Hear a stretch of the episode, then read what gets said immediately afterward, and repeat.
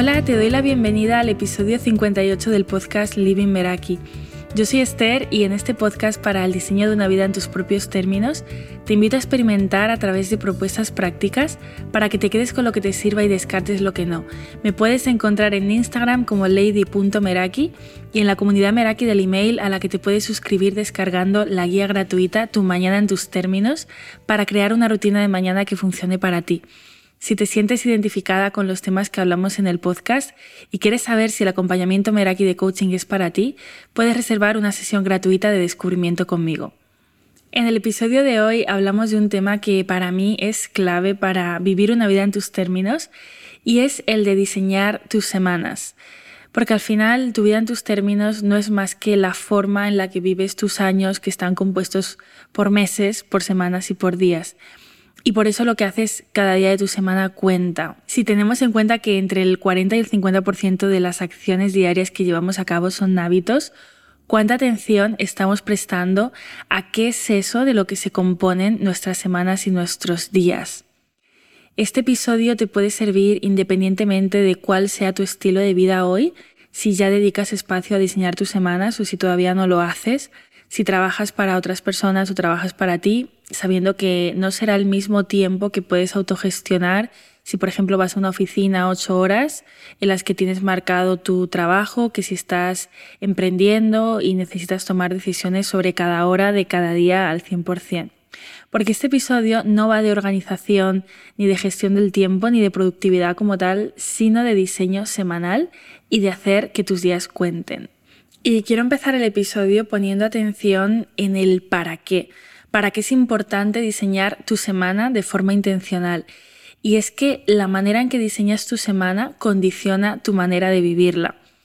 Porque aquí siento que hay dos opciones. No diseñar tu semana y vivirla por inercia, lo que implica moverte hacia aquello que va surgiendo, decir sí a planes a los que tal vez quieres decir no, alejarte de tus prioridades y mm, moverte, estar en movimiento en lugar de progresar o diseñar tu semana y vivir con intención, moviéndote hacia aquello que es importante para ti, teniendo claras tus prioridades, progresando hacia tus metas y manteniendo a raya la procrastinación y el autosabotaje. Yo me di cuenta de la importancia que tenía este pequeño ritual semanal al observar que la manera de vivir mi semana estaba condicionada por ese espacio que había dedicado previamente a decidir cómo quería que fuera esa semana. Porque a veces pensamos organización semanal, planificación, una rutina más. Y realmente por eso no quiero llamarlo organización, sino diseño. Y no veo el momento de pensar en mi semana como una rutina más, sino como un espacio de reflexión en el que plasmo cómo quiero vivir mis próximos siete días, qué quiero que tenga cabida y qué no y también darme cuenta de qué es lo que no quiero arrastrar de una semana a otra porque no me ha funcionado en la anterior, que de esto hablaremos más adelante. Y yo personalmente experimento mucha diferencia cuando el domingo, que puede ser cualquier otro día, no me tomo el tiempo para aterrizar bien lo que quiero de mi semana a todos los niveles. Lo noto mucho en la semana que entra. Es como que ese trabajo previo se manifiesta en mi manera de vivir la semana. Y ahora quiero contarte cómo diseño una semana en mis términos y como siempre experimenta, quédate con lo que te sirva y descarta lo que no. Es posible que ya estés diseñando tus semanas, que lo veas como un ritual de planificación, que haya aspectos que no te terminen de encajar, que estés encontrando tu propio método, que también a lo largo de la vida, según evolucionamos y, y tenemos diferentes responsabilidades, nos puede encajar más un sistema u otro. Yo cada domingo, aunque a veces es otro día, dedico una hora, y eh, 45 minutos a, este ritual de, diseño semanal en el calendario y utilizo iCal, que es el calendario de Apple, pero bueno, es muy similar al de Google Calendar con, con time blocking. Time blocking es que cada actividad, tarea, rutina tiene su propio espacio en el calendario y con una hora de inicio y otra de fin de manera que me permite poner mi atención en, eso que estoy haciendo y, no en otra cosa, en, evitar la multitarea. Y utilizo este sistema porque me permite ver mis días de manera realista y no añadir más tareas de las que puedo asumir. Si tengo una lista de tareas, antes me pasaba esto, tiendo a añadir más al no tener muy claro el tiempo que me ocupan Y, luego al final acaba el día pensando que, no llegué a, a, todo, y lo voy a poner entre comillas, porque no se trata de llegar a todo, sino de tener claras cuáles son las prioridades, cuando en realidad no era realista, ¿no? Y esto, esto no pasa con, con los bloques de tiempo, cuando están intencionalmente ubicados con, con nuestras prioridades. Y a mí el tener una visión de mi semana al completo me da paz. Sé que mis prioridades están agendadas y, y que voy a avanzar en lo que es importante para mí, en lugar de, de moverme hacia ninguna parte y, no va a ser azar. Eso no quiere decir que cada bloque sea rígido y no haga cambios durante la semana, porque los hago y con frecuencia, pero es diferente hacerlo cuando ya hay una, una base, una base asentada en el calendario. Entonces, en mi caso, antes de empezar a diseñar mi semana, veo que hay en ella, porque nunca empieza como un lienzo en blanco, veo ya las sesiones que tengo previamente agendadas en el calendario, las citas recurrentes que algunas tienen un horario fijo y otras no, y ahí ya gran parte del calendario está hecho, ¿no? Automáticamente.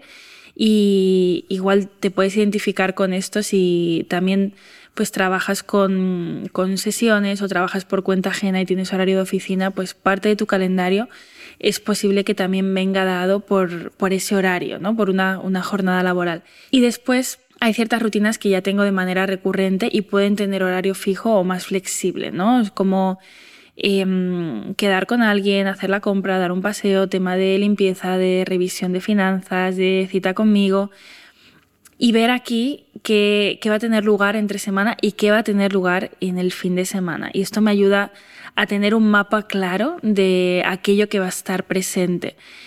Y más allá de la semana, cuando diseño mi mes, aquí sí que escribo prioridades mensuales y al diseñar mi semana las reviso para ver de esas prioridades mensuales a cuáles quiero poner atención en la semana que entra, que por lo general son acciones que están vinculadas a, mis metas y aquí pueden haber tareas recurrentes, otras puntuales y, de, de aquí creo bloques en el calendario y escribo de qué se compone esto más a fondo.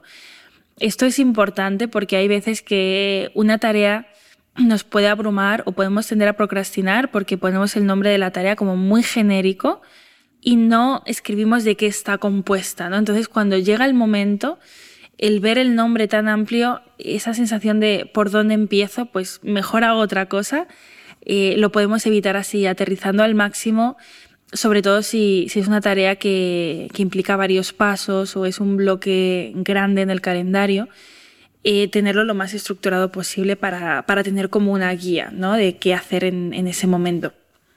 Y las herramientas que utilizo para el diseño semanal son Notion y iCal. En Notion tengo todas las prioridades escritas del mes, todo lo que quiero hacer, y iCal es donde lo aterrizo en el tiempo a través de los bloques. Y bueno, como he dicho al inicio, que este episodio te puede servir independientemente del punto en el que te encuentres y hay maneras de organizarse como personas y de diseñar semanas. Quiero darte algunas preguntas que te pueden ayudar como brújula en ese momento en el que estés pensando en decir, vale, ¿cómo quiero que sea mi semana? Una de ellas es qué logros quiero celebrar de la semana que termina, ¿no? Para hacer un paso intencional de una semana a otra más que pasar a la siguiente rápidamente de en qué me quiero centrar, parar un momento a, celebrar, a celebrar qué ha pasado en esa semana que se va, que quiero destacar y entrar como en, un estado también de, gratitud por, esa semana que he vivido y por darme cuenta de, cómo ha sido y, qué quiero extraer de ahí. Puede ser un buen comienzo. Otra pregunta que te va a ayudar a darte cuenta de tus prioridades es ¿Qué me gustaría que hubiera pasado el domingo cuando termine esta semana? Si, por ejemplo, estamos a, lunes y quieres diseñar la semana ese lunes o, el domingo o, el, día, el día del fin de semana que elijas, ¿no? Decir, de aquí a siete días, ¿qué quiero que haya pasado? Y empezar desde atrás para construir desde ahí. Otra pregunta es, ¿cuáles son mis recurrentes? Y esto te puede ayudar a identificar qué haces sí o sí cada semana y no olvidarte de crear espacio. Puede ser el mismo día, a la misma hora o puede ser que no, depende de tu estilo de vida. ¿no? Un ejemplo de recurrente puede ser, em, pues en mi caso puede ser grabar el podcast, eh, a nivel ya tareas eh, personales puede ser cocinar, puede ser ir a hacer X compras y tenerlo, tenerlo agendado, ¿no? No contar con ciertos espacios que sabes que van a ir destinados a tus recurrentes. Otra pregunta es qué me ha funcionado esta semana y qué no, referente a la semana que ya ha pasado. Para mí ese es un micro hábito que ha revolucionado mis semanas, lo contaba en, la última Meraki Letter. Y, bueno, yo lo que hago es, tengo en el, en el ordenador como posits digitales con dos títulos. Uno que es lo que me funciona esta semana y otro lo que no me funciona esta semana. Y a medida que voy experimentando algo nuevo, lo voy apuntando. Por ejemplo, me funciona salir por la mañana temprano y ir a una clase de yoga, pues porque después tengo más energía y me activa también salir a la calle desde primera hora de la mañana. O no me funciona estar toda la mañana en casa trabajando porque me disperso o tener bloques de trabajo muy grandes. De esta manera, cuando llega el domingo y diseño la semana siguiente, voy a poner especial atención a lo que he escrito para no seguir repitiendo aquello que no me funciona y poder potenciar lo que sí.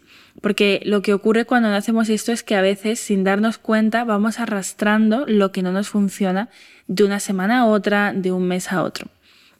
Así que si quieres experimentar con esto, yo te recomiendo ir anotándolo en un lugar donde puedas acceder de forma fácil, ya sea un post-it en el ordenador, si lo utilizas con frecuencia en tu día a día, una nota en el móvil o tu grupo de WhatsApp contigo misma si tienes, o una libreta que lleves siempre contigo. Y ahora te quiero contar algunos tips que me han funcionado a mí y a las mujeres a las que acompaño a tener en cuenta para hacer un diseño semanal que funcione para ti en la práctica.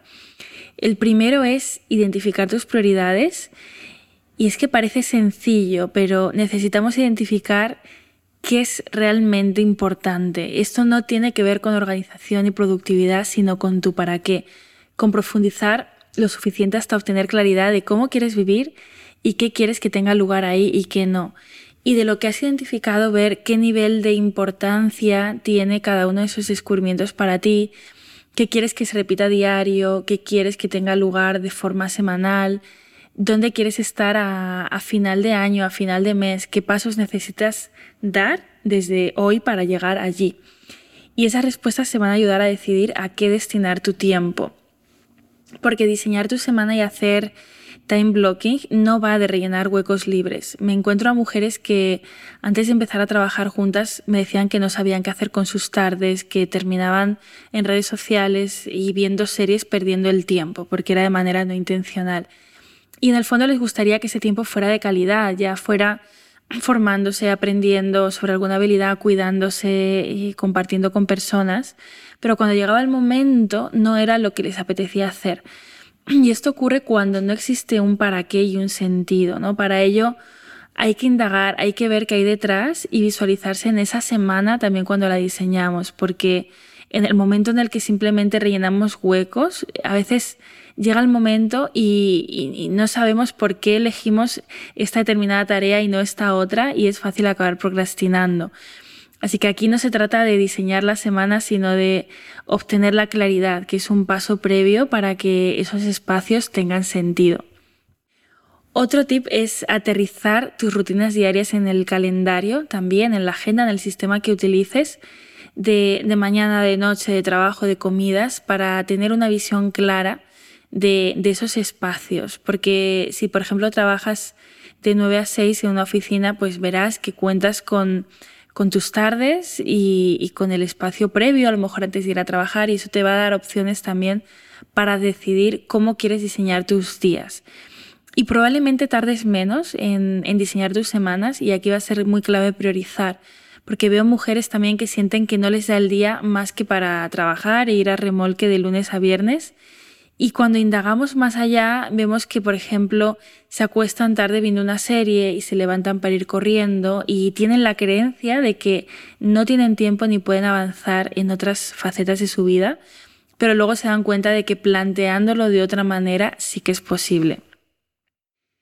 El siguiente es identificar cuáles son tus recurrentes en tus semanas Y al igual que hay rutinas que, que, forman parte de tus días y son recurrentes, como por ejemplo puede ser tu rutina de mañana, es posible que también haya recurrentes en tus semanas.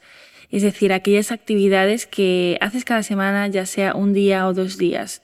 Por ejemplo, los días que vas a hacer ejercicio. Pues si voy eh, lunes y miércoles de 5 a 6, bloquearlo ahí. El día que vas a hacer eh, la compra, el día que vas a cocinar para la semana y en cada estilo de vida estos recurrentes cambiarán. Es importante que identifiques cuáles son los tuyos. Otro tip es planificar tu autocuidado y tu tiempo de ocio primero. Incluso te puedes anticipar eh, por mes, en el momento en el que ves cómo viene el mes que entra, elegir cuáles van a ser esos momentos. Porque a menudo tendemos a centrarnos primero en las obligaciones y dejamos el tiempo que sobra para el ocio y el autocuidado. Y una forma de que esto no ocurra es poder anticiparnos a ello y agendarlo, ya sea una cita contigo, unas mini vacaciones, ir a visitar un museo o lo que sea. Y una forma de que esto no ocurra es anticiparse a ello y agendarlo, ya sea una cita contigo, unas mini vacaciones o ir a visitar un museo. Hay mujeres que se olvidan de agendar ese tiempo, ese tiempo para ellas, ese autocuidado cuando diseñan la semana. Y aquí lo que ocurre es que no consideran que ese tiempo sea prioridad. Y, muchas veces es fácil, por ejemplo, seguir trabajando o estirar la duración de otras tareas y, posponer ese momento. Y esto lo, quiero vincular al siguiente punto, que es comprometerte contigo igual que te comprometes con otros, que es algo también que me encuentro mucho en las mujeres a las que acompaño, que tienden a apuntar en el calendario o en la agenda las citas con otras personas como no negociables y no los compromisos que tienen con ellas mismas. Y comprometerte con tu tiempo es hacerte responsable de aquello que es importante para ti y es prioridad y quieres hacer. Y la probabilidad de saltártelo baja si ese compromiso se crea en el calendario.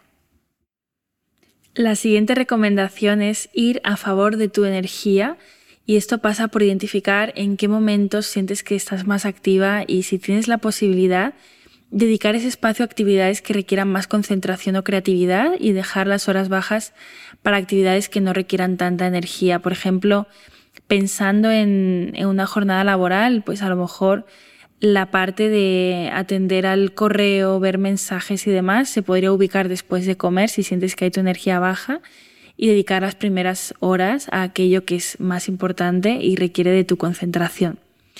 Otro tip es dejar respirar al calendario y esto pensando más en el sistema de bloques. Muchas veces tendemos a poner uno detrás de otro sin dejar ese margen entre ellos y, a veces esto nos lleva al agobio y a no permitirnos ser flexibles. Yo aquí, por ejemplo, incluyo mm, espacios de 10-15 minutos entre bloques, teniendo en cuenta también que para mí es mejor haber planificado más tiempo del, del necesario que estresarme por no haber programado el, tiempo suficiente. Esto de cara a, los diferentes bloques de, tareas y también al espacio que dejo entre uno y otro. Que esto tiene que ver también con, crear pausas activas. Eh, los descansos también son muy importantes para que haya equilibrio entre los bloques de tiempo con las tareas que tengas y también poder despejar la mente y mover el cuerpo. Y a lo mejor si estás una jornada de toda la mañana haciendo cosas con el ordenador, esas pausas dedicarlas a hacer algún ejercicio, sentadillas, despejar la vista y, poder conectar con otro tipo de actividades que no requieran pantallas. Otro tip es utilizar un sistema de colores en el calendario. Esto si utilizas eh, iCal Google Calendar o bueno, incluso la agenda, realmente puede servir con varios sistemas es em, poner colores por área de la vida para identificar el tiempo que dedicas a, las diferentes áreas y ver en dónde estás poniendo más atención, en dónde estás poniendo menos y si eso se corresponde con lo que quieres. ¿no? Por ejemplo, que un color en el calendario podría ser para el trabajo y este es azul, uno para el ocio que es naranja y ver a golpe de vista al final de la semana cómo está la parte naranja de tu calendario. ¿no? A lo mejor em, en una semana existe y en otro, por ejemplo, no existe, ¿no? Y eso nos puede llevar a preguntarnos de qué manera puedo incorporar em, ocio, autocuidado o otro tipo de, de momentos en, la agenda. Esto nos puede servir para identificar de, forma rápida el sistema de colores y de nuevo, acorde a tu estilo de vida, pues tendrás unas áreas y una manera de, plantearlo que no es universal. Y por último, y, para mí es lo más importante de, de todo sistema de diseño semanal, es la flexibilidad. Yo sé que hay personas que se sienten agobiadas al ver un calendario lleno. A mí personalmente me da paz porque he elegido previamente cómo quiero que sea, lo he diseñado yo. Y cuando diseño la semana siento la libertad de que lo que hay escrito no está escrito en piedra y que mi horario puede ser flexible cuando lo necesite, cambiando algunas prioridades de lugar y actividades bloqueadas en el tiempo sin entrar en el autosabotaje y en la procrastinación. Y antes de pasar a la propuesta práctica, crear una rutina de diseño semanal es importante para hacer que suceda. Para asegurarte de que diseñas una semana intencional necesitas crear el espacio para ello. Y a veces vamos por inercia de una semana a otra sin darnos cuenta de lo que nos funciona, de lo que no, y seguimos repitiendo patrones que no nos están llevando a donde queremos. Y una pregunta frecuente en, el acompañamiento Meraki, también por Instagram, es ¿Qué pasa si el domingo no tengo espacio para diseñar mis semanas porque estoy fuera, porque no me va bien según mi estilo de vida? No importa qué día lo hagas, no tiene por qué ser el mismo día ni a la misma hora cada semana, porque a veces también vemos como la, frase ritual semanal, ¿no? el, el concepto, y ya pensamos que tiene que ser algo que sea el domingo de 4 a 5, ¿no? ya no se puede mover y realmente eh, puede ser que una semana te vaya bien hacerlo un viernes porque el sábado te vas de viaje y otra semana el domingo por la tarde porque estás tranquila en casa. De nuevo, todo depende de, tu estilo de vida y se trata de adaptarlo y no al revés. Hacer de, este ritual aliado y, no, y no ser esclava, es decir, tengo que hacer esto el domingo a las 4 de la tarde. Y bueno, para mí este bloque es no negociable, suele ser a final de semana a veces es el viernes, a veces es el sábado y a veces es el domingo, pero lo que sí que me aseguro es de que ese espacio exista, porque ya he experimentado el no hacerlo y ha condicionado muchísimo la manera de, vivir mi semana, de ir atropellada con, tareas, de, no tener las cosas claras. Así que a mí estos, estos 45 minutos, esta hora de diseño semanal me da muchísima claridad. Y, también al crear un, ritual, un proceso que, implique pensar en tu semana, eh, esto además de condicionar cómo vives tus, tus días, vas a dirigirte de manera estructurada hacia, hacia lo que quieres, hacia tus metas, hacia tus objetivos y asegurarte de que no solo hay movimiento, sino de que también hay progreso. Y llegamos al final de este episodio donde te propongo hacerte esas preguntas que te lleven a un diseño semanal en tus términos, porque la respuesta va a depender de tu claridad, de tus prioridades y de tu estilo de vida. No hay fórmulas estándar que nos sirvan a todos y encontrar la tuya y hacerle espacio es lo que te propongo hoy en la propuesta práctica. Reflexionar sobre cómo hacer un paso intencional de una semana a otra, revisar cómo lo estás haciendo ahora, ver qué puedes ajustar, qué te funciona y qué no y en qué medida cuando llega el domingo sientes que has vivido tu semana, porque esa es la brújula para empezar a hacer cambios desde ahí. Y el contenido de este episodio, los tips, mi experiencia, la de mujeres con las que trabajo, es fruto de experimentar, de práctica, de revisar, de cambiar. Así que te invito a hacer justo eso para que des con tu propia fórmula, sabiendo que esta también puede evolucionar en la medida en que lo hagas tú. Y estoy segura de que cada persona que escuche el episodio se va a llevar algo diferente pero con algo mínimo que sea que te puedes llevar, espero que mm, haya merecido la pena su escucha. Si te ha gustado el episodio, como siempre, te animo a compartirlo con aquellas personas a las que les pueda servir y a valorarlo en Apple Podcast o en Spotify. Y como siempre, quédate con lo que te sirva y descarta lo que no. Hasta pronto.